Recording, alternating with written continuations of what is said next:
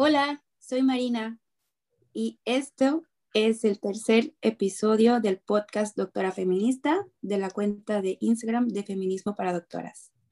Estoy con mi amiga Leti y hoy vamos a hablar del feminismo, la mala palabra. Hola Leti, ¿cómo estás? Hola Marina, gracias, gracias por venir a platicar conmigo de feminismo, la mala palabra. Pareciera eh, muy lejano cuando yo decía, ay, feminista, yo no quiero ser feminista, yo no quiero ser feminazi, yo no odio a los hombres. Poco a poco he ido aprendiendo que, pues, feminismo no es una mala palabra, ¿no? Feminismo es un movimiento de derechos humanos, de derechos de la mujer y que podríamos aprender mucho, mucho como sociedades para poder eh, crear ambientes más justos y equitativos y tener pues una vida más feliz en general, ¿no? Pero justo ir deconstruyendo estos mitos, estas creencias equivocadas, es la razón por la cual quería yo platicar esto contigo, porque sé que tú también has vivido un proceso de deconstrucción, ¿no? De pasar de no reconocerte como feminista a luego decir, por supuesto, por supuesto que sí soy feminista. Así que cuéntame cómo fue, cómo fue que te diste cuenta que eres feminista. De que abrí los ojos, de amiga, date cuenta. Sí, ya sé. Bueno, yo creo que en el fondo de mi ser siempre fui feminista, pero no lo sabía porque desde mi perspectiva siempre existían muchas cosas que eran injustas. Yo podía percibir que las mujeres no estábamos en una posición o mejor dicho, estábamos en una posición de desventaja frente a los hombres porque existía y sigue existiendo muchísima desigualdad. No teníamos las mismas oportunidades que ellos y por lo tanto teníamos que esforzarnos muchísimo más para poder conseguir lo que buscábamos, lo que queríamos. Pero en el proceso tú sabes que es bastante difícil aceptarlo porque siempre buscas la aprobación ajena, ¿no? Cuando dices que eres feminista, inmediatamente las personas comienzan a juzgarte, así por arte de, de magia cambian la forma en la que te miran, como que con desaprobación, todos se ponen muy a la defensiva y te tildan de que eres una loca intensa que odia a los hombres precisamente, pero yo decía, es que yo no odio a los hombres, o sea, de verdad yo no los odio. Incluso en algunas ocasiones cuando daba como mis argumentos, siempre me defendía al final diciendo que yo no era feminista para que no me juzgaran. Y yo pues ahora entiendo que era la ignorancia que hablaba por mí. Y poco a poco fui comenzando a, tomar conciencia feminista por las tantas pláticas que tú y yo hemos tenido a lo largo de, de estos años de amistad y además por, por tantas sesiones con mi psicóloga, que también es una mujer que yo admiro muchísimo y que le tengo un agradecimiento profundo entonces comencé a, estar curiosa al respecto, a, leer, a informarme y me di cuenta de que siempre fui feminista, siempre fui feminista. Y así como dice Maya Angelou, yo soy feminista, siempre he sido mujer durante mucho tiempo y sería una estupidez no estar en mi propio bando. ¿Tú cómo ves? Totalmente, totalmente. Y este, esta idea de que si eres feminista odias a los hombres es para mí siempre me hace mucho ruido cómo señalar cualquier cosa que hagan los hombres es un crimen de odio, ¿no? No se les puede decir absolutamente nada de sus equivocaciones o señalarles sus patriarcados o sus elementos de violencia, porque pues ya eh, estás mal y eres una loca y eres una intensa y etcétera. Yo pienso que nosotras como mujeres feministas no estamos pidiendo que los hombres dejen de votar, Tampoco estamos pidiendo que ganen menos que nosotros o estamos obligándolos a que se queden a, trabajar, a hacer trabajo doméstico en sus casas y aparte añadirles una jornada laboral. Tampoco los estamos obligando a parir ni andamos en las calles en manadas eh, esperando violar a niñas o a mujeres, ¿no? El feminismo no es eso, el feminismo no es el contrario, lo contrario de machismo. Y la, y la idea general es esa, ¿no? Que es como lo contrario de machismo o que somos, eh, estamos buscando la dominación como lo ha hecho el machismo. El feminismo no busca la, la dominación de un grupo sobre otro, sino busca la, la igualdad. Y entiendo, entiendo por qué eh, sí puede percibirse como que existe algún tipo de odio, porque lo que existe más bien es hartazgo. es hartazgo ante la negación, ante la apatía, ante eh, la falta de, empatía a nuestros derechos como mujeres, ¿no? Que se nos sigue negando el acceso a un montón de cosas, que seguimos siendo señoritas y no doctoras, que vaya, todo lo que acabo de decir al principio, ¿no? Todas las opresiones a las que estamos sujetas y que nadie hace nada. Y entonces, si bien odiar es una palabra fuerte, yo entiendo que el, responsable de esto es el patriarcado, ¿no? Es la estructura en la que estamos sumergidos todos, todas y todes, que nos hace tomar estas actitudes y seguirlas perpetuando porque simplemente no las cuestionamos. Y entonces, cuando comenzamos a manifestar hartazgo, cuando eh, empezamos a unirnos, se nos ve como una amenaza al status quo. ¿Por qué? Pues porque el status quo es cómodo, ¿no? Es cómodo para, pues para quienes se benefician de él. Y si bien esto puede identificarse como, ay, como odio, no lo es. Solamente estamos buscando respeto, igualdad, oportunidades y que se nos deje de ver como cosas y empezamos, empecemos a ser respetados como personas. Claro, yo creo que una de las cosas, o sí, que nos mueve es, es la frustración y la ira, pero no la ira en contra de los hombres. O sea, pero es totalmente esperado porque como tú dices, llega un punto en el que ya es suficiente, el límite ya se fue, ya fue rebasado desde hace muchísimo tiempo. Y lo malo es que la mayoría de las personas piensa, como tú ya bien dijiste, que el feminismo es lo contrario del machismo, pero para nada, o sea, no busca para nada, nada, nada, es totalmente lo contrario, no busca lo mismo. ¿Por qué? Porque nosotros no queremos imponer jerarquías, poder y violencia en, contra de un grupo de personas, ¿no? Y todo lo que sucede, todos los feminicidios, eh, toda la violencia que vivimos, las, violaciones, abusos sexuales, el abuso, perdón, el acoso sexual callejero, eh, la brecha salarial, los malos tratos, todo eso es consecuencia del patriarcado. En cambio, el feminismo lo que busca es es igualdad y, dejar atrás toda esa violencia, pero a mí algo que de verdad no me cabe en la cabeza es cuando, por ejemplo, te dicen que, ah, yo no soy feminacio, o es imposible compararlo con lo que hacían los nazis, porque nosotras no, no cometemos genocidio, o sea, no, no podemos compararlo contra uno de los más grandes crímenes cometidos en contra de la humanidad, pero pues desafortunadamente eh, lo, único que, queremos es que nos traten como humanos, pero no, aparentemente como que el modelo de humano es, es el hombre y esto es tan antiguo como la misma humanidad, porque cuando todas estas ideas de igualdad, de derecho, de, fraternidad que buscaban los, los, revolucionarios y los ilustradores franceses cuando estaba en inicio de la, la Revolución Francesa, y la, la, Declaración de los Derechos del Hombre y del Ciudadano, todas esas libertades y derechos solamente favorecen a los hombres. Entonces, ¿por qué? ¿Por qué el modelo de, de humano solamente incluye a los hombres y excluye a la mitad de la, de la humanidad? Sí, porque desafortunadamente no somos vistas como personas, somos vistas como, como anexos, ¿no? Como el anexo que sirve para complacer al hombre. Y eso está registrado históricamente incluso dentro de las religiones. El que nos ya, se nos llame feminazi es una manera de negarnos a acceder a la ira, acceder a la ira como, como una fuente eh, para poner un límite, un límite de los abusos que, que, somos sujetas. Quiero citar a Soraya Chamalí. Soraya Chamalí dice, estamos tan ocupadas enseñando a las niñas a ser agradables que a menudo nos olvidamos, como hacemos con los niños que deben de ser respetadas.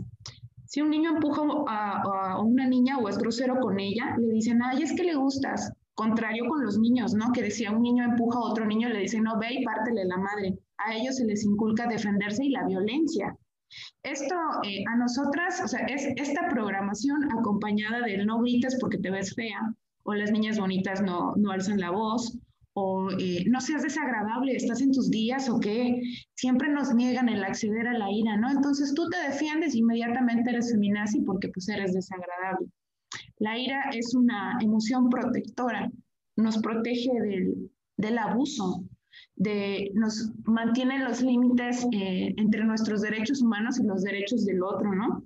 El que diga que somos locas o histéricas o reduzcan siempre nuestras necesidades de igualdad y respeto, pues solo muestra que no somos vistas como personas, que los derechos de los demás siempre están por encima de los de nosotros, ¿no? Es la política de si eres mujer, siempre tienes que ser cuidadora y contenedora. O sea, no te puedes quejar porque tú siempre tienes que entender y perdonar y comprender y ser la que cede, cuando pues nuestros derechos son iguales a los de cualquier otro ser humano de esta tierra. Claro, pero es que definitivamente todo viene y está relacionado con la forma en la que somos criados y educados. Existen diferencias muy marcadas entre la forma en que se educa y se cría a un niño y a una niña. O sea, por ejemplo, a ellos se les enseña a ser fuertes y a ser libres y que tienen que ir detrás de sus sueños, que no, se, no pueden depender de absolutamente nadie ellos tienen que sentirse orgullosos y así como dices, o sea, la única emoción que se permiten expresar es la ira, ¿no? Porque les funciona para imponer su poder.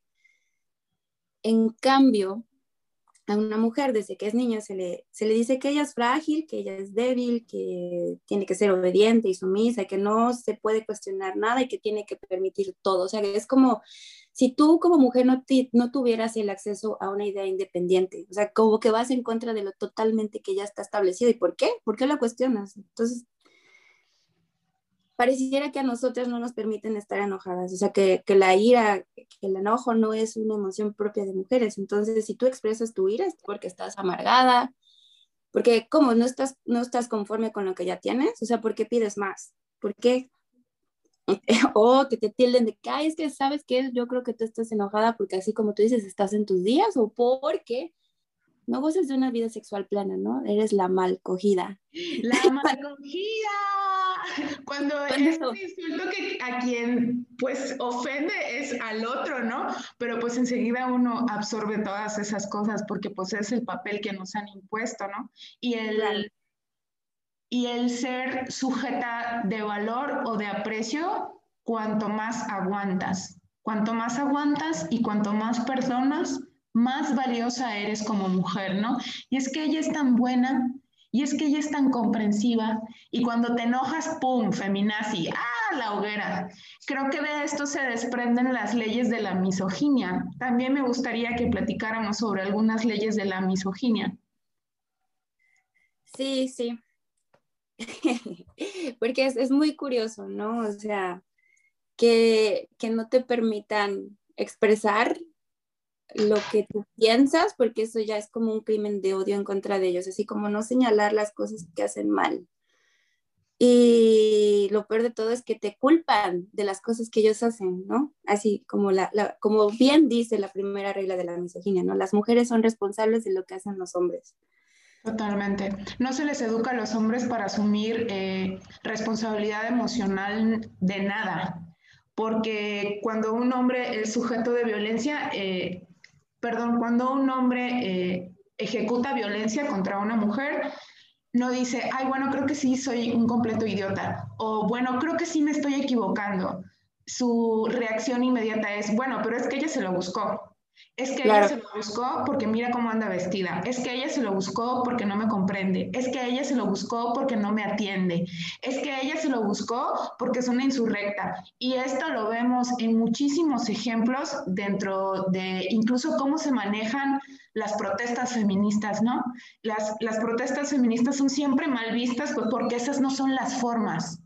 claro el asumir la responsabilidad de que, ¿sabes qué? Sí nos estamos equivocando eh, como hombres en todas estas cosas y punto, no sucede. ¿Por qué? Porque no están educados a tomar responsabilidad y decir, ¿sabes qué? Sí, esto que está sucediendo está mal y necesitamos buscar una estrategia para mejorar. No sucede ni dentro de las casas, porque dentro de las casas el hombre tiene un lugar sumamente privilegiado dentro de la estructura y no se le cuestiona. Es, ay, lo que dice tu papá, o ay, lo que dice tu hermano, o no le vayas a decir porque se va a enojar, siempre manteniéndonos a nosotros en la posición de subordinación y a ellos en el privilegio, ¿no? Y, este, y esta estructura de subordinación y privilegio lo vemos en todo, en todas las cosas. Y creo que algo que también en donde se muestra muchísimo más en las, en las relaciones de pareja, ¿no? Como justifican la violencia que ejercen en contra de sus mujeres. O, por ejemplo, cuando descubren que cometió adulterio, es porque ella se lo buscó, ¿no? O sea, hay lugares en donde estaba legislado el asesinar a tu esposa si descubrías que había cometido adulterio. O sea, ¿en qué, en qué cabeza cabe que puedes justificar tu acto por, porque alguien más hizo algo, ¿no? O sea, está bien, si, si cometió adulterio, lo que puedes hacer es separarte y ya, pero no decir, bueno, yo la maté porque ella me engañó. Porque las mujeres son vistas como cosas, o sea, pasa eh, la hija de alguien a ser la mujer de alguien y todavía lo escuchas en muchos discursos de hombres en el poder cuando dicen, ay, nuestras mujeres, es que tenemos que hacerlo por nuestras mujeres. A ver, espérate, nosotras no somos de nadie, nosotros somos nuestra propia persona. Y no podemos ir cuidando ni maternando a todos los hombres, nada más porque ese es el papel que nos ha impuesto la sociedad. Eso de deja de maternar hombres que no pariste, es, se trata de esto, ¿no? Se trata de estar asumiendo la responsabilidad de lo que ellos hacen y señalarle cuáles son los puntos en los que se están pasando de lanza, ¿no? Las mujeres no somos responsables de lo que hacen los hombres. Los hombres tienen que empezar a educarse porque se están quedando atrás en este cambio, en este movimiento social, ¿no?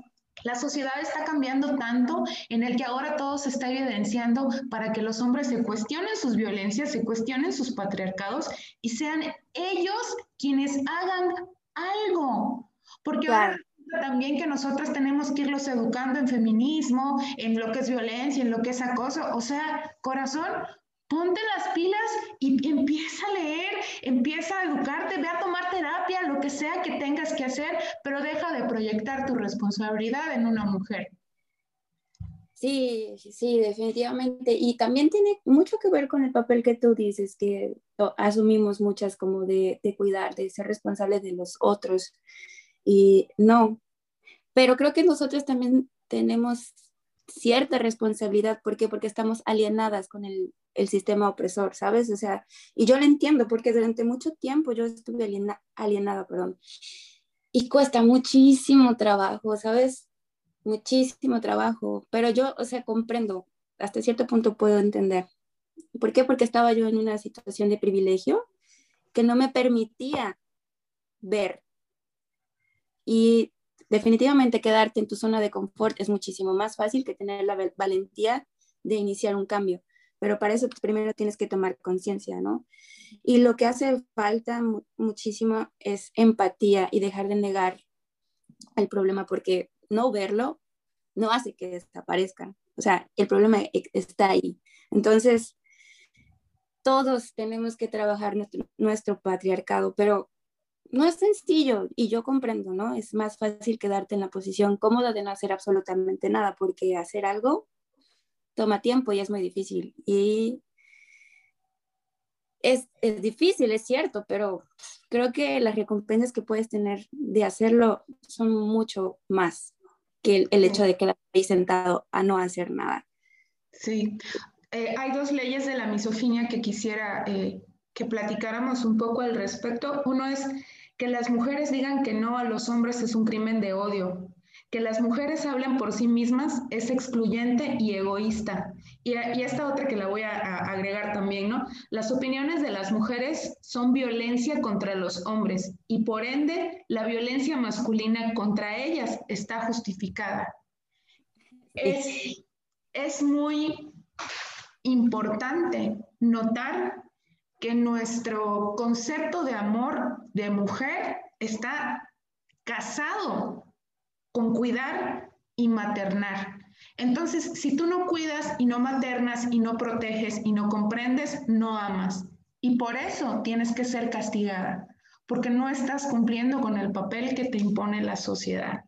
Por eso muchos hombres se escudan en que, ah, es que ella no me comprende, ah, es que ella no me da, es que ella no me atiende, para que te castigue y pueda decir, bueno, pero es que ella se lo buscó, no está cumpliendo con el papel que se le ha impuesto dentro de la sociedad, que no es algo totalmente consciente, es algo que opera como en el inconsciente y en el en el normal o lo normalizado que tenemos las relaciones de poder, porque nuestro concepto de amor también está casado con nuestra subordinación a este papel. ¿Qué pasaría si simplemente nos amáramos en igualdad? Si empezáramos a vernos como dos seres humanos capaces de darnos en reciprocidad, en donde nadie tiene que hacerse cargo del otro, no hay juegos de poder, simplemente hay un acompañamiento amoroso. Definitivamente tendríamos una sociedad más bonita y más justa, porque no se nos debería de castigar por no cuidar a un vato, es un adulto. Es un adulto, un hombre responsable. No tienes que estar viendo de que si ya comió o no comió, o si su ropa está planchada. O sea, no eres su mamá. No puedes terminar de, eh, de cuidar a un vato que no es capaz de cuidar de sí mismo, ¿no? Tampoco tenemos esa cultura de vamos a cuidar de nosotros mismos y hacernos responsables de nuestras de nuestra madurez emocional, pues porque la dependencia del sistema está directamente relacionado con nuestra dependencia emocional, ¿no? De que el hombre tenga una mujer que lo apoye y lo comprenda para que pueda ser el eje de la familia y que una mujer está esperando que venga el príncipe azul, en lugar de que nos digan, bueno, ¿saben qué? Aquí todos podemos hacer nuestros sueños y podamos tener una sociedad bien padre donde tengamos elementos felices, elementos plenos que puedan desarrollar su potencial, que puedan ejercer su humanidad de la manera que más nos acomode a todos, con respeto, con reciprocidad, no, sino es seguir manteniendo estos juegos de poder en donde la que sale perdiendo siempre es la mujer. Que sí es cierto, los hombres pierden. ¿Por qué? Porque se les niega el acceso a sus emociones, se les niega el acceso a ejercer otro tipo de profesiones que son relacionadas con la mujer, se les niega el acceso a la paternidad consciente, ok, muchas cosas, pero no hay un movimiento de hombres en la calle diciendo, ¿saben qué? Nosotros queremos replantear nuestra masculinidad, nosotros queremos cambiar estos sistemas, nosotros estamos dispuestos a cuestionarnos. Están empezando a surgir en algunos sectores hombres que comienzan a hablar de esto, pero la realidad es que si hay un grupo de hombres y uno da un comentario machista, los demás se van a quedar callados por miedo, porque les es cómodo o simplemente porque no saben cómo. Claro, es, es, es mucho más fácil quedarte en esa posición cómoda, ¿no? Y como dices, los hombres están rezagando. Nosotras estamos desde hace años luchando para, para hacerlo diferente, para revolucionarlo. Y es muy triste, ¿sabes? Que, que, exactamente cuando tú tienes y haces valer tu libertad y tu derecho de opinar respecto a algo que está mal y que siempre ha estado mal, pero que es normal, porque todo está muy normalizado, está además muy interiorizado, ya, entonces eres violenta, ¿no? ¿Por qué? Porque estás haciendo una crítica a lo que ya está establecido, es como ir en contra de lo que siempre ha sido así. ¿Y por qué te quejas? si ya tienes lo que quieres, no puedes tener más, ¿no? Entonces, hablar acerca de, de, los errores que cometen es como decir, mira, estás haciéndolo mal y tienes que hacer algo a cambio. O sea, yo no lo digo por mí. A final de cuentas, esto también a ti te está afectando. Y si tú haces un cambio, el cambio te va a traer algo bueno. ¿Sabes por qué? Porque vas a poder tener acceso a esas emociones que durante tanto tiempo te negaron, que te dijeron que no podías expresar, porque hay tantos mutilados emocionales que frecuentemente son hombres, ¿no? Pero también existen muchas mujeres que son mutiladas emocionalmente. Qué, qué, qué triste es no poder acceder a esas emociones que nos hacen humanos. Las emociones son inherentes al humano, ¿sabes? Y si están ahí y si existe una parte de nuestro cerebro que las regula, es porque ahí deben estar. ¿Por qué? Porque participan en el proceso de aprendizaje, en el proceso de experiencias, de emociones, de perdón, de, de memoria. O sea, todo tiene un sentido, tiene una razón, pero parece que nos han hecho como, como máquinas, precisamente. Bueno, más, esto es más dirigido hacia ellos, ¿no? Y qué triste que se, que se nieguen la oportunidad de sentir, porque sentir es de humanos. Sí. Entonces, eso es es triste, ¿no? Pero ellos son los que se tienen que hacer responsable porque ya son adultos, ya no son unos niños que tienes que guiar. Todos, todos tenemos muchas heridas, todos hemos sufrido demasiado, pero como adultos tenemos que hacernos responsables de sanarnos, Exacto, exacto. Eh, tú te das cuenta cuando un hombre no está dispuesto a deconstruirse, ni siquiera escucharte, cuando te dicen algo como, ay, las mujeres ya tienen todos los derechos que, que necesitan, ya cállense. Y es completamente inhumano negarte a escuchar el sufrimiento del otro. O sea, este sistema patriarcal nos ha puesto en una posición en el que, ah, bueno, solamente vas a acceder a estos derechos, pero a estos no, porque estos van a cuestionar mi privilegio. Y yo desde mi privilegio, vaya, no, no te puedo permitir nada más. No se nos educa para la igualdad ni para, eh, para humanizarnos, ¿no? Hay, yo he tenido conversaciones con hombres donde ellos me dicen, pues es que cuando menos ustedes sí pueden hablar entre amigas, nosotros no podemos hacer eso porque enseguida se nos tilda de homosexuales o de, o de poco machos y yo no quiero ser poco macho, yo quiero ser macho, o sea, imagínate, ni siquiera es yo quiero ser persona, yo quiero ser humano, no, sino que el modelo de, de hombre solamente es uno, así como nosotras solamente tenemos un modelo de mujer. Y esta es una de, tantas leyes de la misoginia, ¿no? No sé cuál sea la que a ti te haga ruido también, Marina. Sí, una que me llama muchísimo la atención es eh, las mujeres que perpetran su mujerilidad contra los hombres, como menstruando o amamantando, merecen ser castigadas. Algo que es tan natural como amamantar, lo vean como algo criminal, ¿sabes? Como ofensivo, como una mujer se permite sacar su pecho para alimentar a su hijo en público, pero qué vergüenza. Pero ¿cómo se atreve a ofenderme de esta forma? ¿No? Sí, yo creo que tiene que ver con, eh, con lo que dice también, el, feminismo cuestiona también esto, ¿no? Y dice que las mujeres no somos dueñas de nuestros cuerpos. O sea, tu cuerpo está bien si es para el consumo de un macho. Sí puedes eh, mostrar tu cuerpo, eh, por ejemplo, en Brasil, cuando en el carnaval las mujeres salen con las boobies de fuera y las nalgas y etcétera, eso sí está bien. Pero si tú estás apropiada de tu cuerpo y lo sacas para amamantar, ¡ah, qué asco! Qué asco este acto y qué asco una mujer que es dueña de su cuerpo, porque quien es dueño de su cuerpo tiene que ser un macho, ¿no?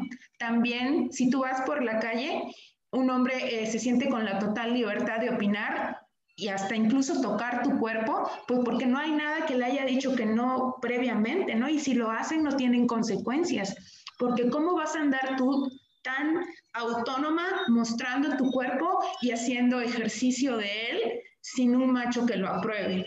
También si una mujer ejerce su sexualidad con plenitud y disfruta de su cuerpo, ah, no, la peor de las putas. ¿Por qué? Porque el cuerpo de las mujeres pues tiene que estar hecho para el consumo del varón. Y es lamentable porque esto nos ha alejado de un montón de posibilidades de nuestros propios cuerpos de ejercer la maternidad, por ejemplo, con la lactancia materna, que es algo precioso, que es algo trascendental para el desarrollo de un ser humano en todos los aspectos, no solo en el emocional, sino en de la función cerebral, por ejemplo, y que se y que se reste el valor a esto solo por complacer a unos machos que no quieren que lo hagas porque les ofende que te apropies de tu posibilidad de alimentar, se me hace aberrante, se me hace, eh, al menos a mí, me ofende muchísimo que se nos niegue la autonomía sobre nuestros cuerpos. O sea, ya ni eso, ya ni eso podemos hacer. Claro, y además que se den que se tomen la libertad de criticarlo, ¿no? Que establezcan estándares de belleza y que obviamente eso te puede afectar a tal grado que te sientas tan insegura de mostrar tu cuerpo y de aceptarlo así como eres, que es perfecto. O sea, y yo me di cuenta, ¿sabes? Yo lo viví porque tenía muchos prejuicios acerca de, de usar, por ejemplo, traje de baño, ¿no? mujeres que tienen el derecho a usarlo y hay mujeres que no lo, no lo tienen. ¿Por qué? Porque no tienen la figura perfecta. Entonces, si no tienes la figura perfecta, tienes que sentirte avergonzada por tu cuerpo. Sí, la figura perfecta que dictan los machos, ¿no? Porque los machos sí pueden salir eh, todos peludos y panzones y, y, como sea que los haya hecho la naturaleza y quitarse la playera en cualquier lugar. Tú puedes ir, eh, llegar a casa de un macho y él anda sin camisa, sin ningún pudor ninguno. Y ellos no se están preocupando por el tamaño ni la forma de sus pezones, ¿no?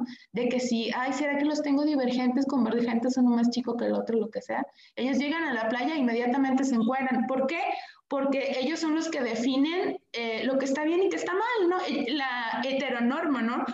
El androcentrismo, que el hombre es quien define lo que es ser mujer o la femineidad. Esa es otra regla de la, de la misoginia. Los hombres son mejores que las mujeres al definir qué es la feminidad, pues ellos lo inventaron y, así es, ¿no? Y entonces una mujer es eh, flaca, alta, de boobies grandes y grandes nalgas y así asado, sin pelo, sin, sin vello púbico, también estas cosas horribles, ¿no? De, de infantilizar a las mujeres o de ponerlas en posiciones de sumisión en el porno, pues porque eso es lo que es ser mujer y si no eres eso, estás fuera de la norma y te vamos a castigar por ello. ¿Cómo? Claro. Haciéndote desprecios, relegándote eh, con etiquetas de fea o de deforme o mal hecha o lo que sea, ¿no? Incluso las oportunidades de trabajo o oportunidades de destacar cambian si tú te ves de cierta forma. Y eso es injusto, es injusto y está perpetrado tanto por hombres y mujeres, ¿no? Porque mujeres se desviven por mantener esta norma. Se mutilan, se lastiman, se mantienen en ayunos prolongados ¿Por qué? Pues porque no son este estereotipo y porque están desesperadas por la aceptación y la integración a este mundo de hombres. Por eso es tan importante que entre mujeres reivindiquemos nuestros patrones de belleza, reivindiquemos nuestro derecho a ser mujer tal y como nosotros lo concebimos, porque es un derecho humano el ser una misma, el ser persona, el aceptarte con todo lo que ser mujer es, ¿no? Claro, pero ¿qué tal cuando dices que no? ¿Qué tal cuando dices no más a esto? ¿Sabes por qué? Porque estoy cansada, estoy cansada de no quererme, de no aceptarme, de no pensar que soy maravillosa así como soy. Pero ¿qué tal cuando dices no? Ah, es porque tú me odias, ¿no? Porque tú estás en contra mía. ¿Por qué? Porque no puedo ejercer mi derecho a decir no. ¿Y eso ya es odiarte? Sí, sí. De verdad, es increíble cómo pueden llegar a pensar a veces, pero no solamente ellos piensan así, porque también hay mucha misoginia interiorizada en nosotras mismas, porque nosotras perpetuamos eso también. Todo es un proceso de, de construcción que toma mucho tiempo, pero para eso hay que tomar conciencia. Hay que tomar conciencia y hablar de esto entre nosotras y cuestionarnos, ¿no? ¿Por qué estoy haciendo esto? ¿Esto lo hago porque realmente es una opinión propia o porque estoy tratando de complacer al sistema o estoy tratando de complacer a un estereotipo o porque estoy tratando de complacer a lo que me dijeron que tendría que ser o hacer? Y es algo difícil porque el, el cuestionarte puede hacerte darte cuenta que estás viviendo con un baquetón y que te estás sangrando la vida, o que tu jefe es un abusador, o que tu papá es un abusador, y darte cuenta en el sistema en el que vives y horrorizarte y decir, ¿qué está pasando? ¿Cómo puede ser que yo viví sumergida en esto y no lo vi antes? Y se puede sentir aislante, aislante y desesperanzador.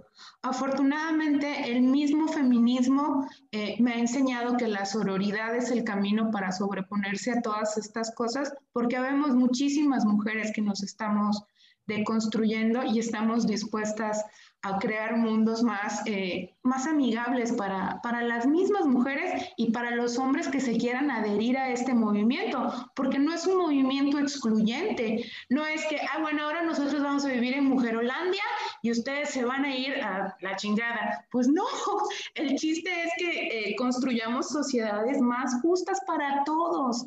Eso es... Eh, parte de lo que el feminismo habla, ¿no? Cuestionar cómo son nuestras relaciones comerciales, cómo son nuestras relaciones de trabajo, cómo son nuestras relaciones eh, de, de amor, de pareja, y decir, bueno, esto es justo, esto es equitativo, esto es incluyente, sí, no, ¿Qué puedo yo hacer al respecto? De eso se trata el feminismo, de cuestionar todas estas estructuras e irnos ajustando para que todos estemos contentos y nadie esté eh, en subordinación.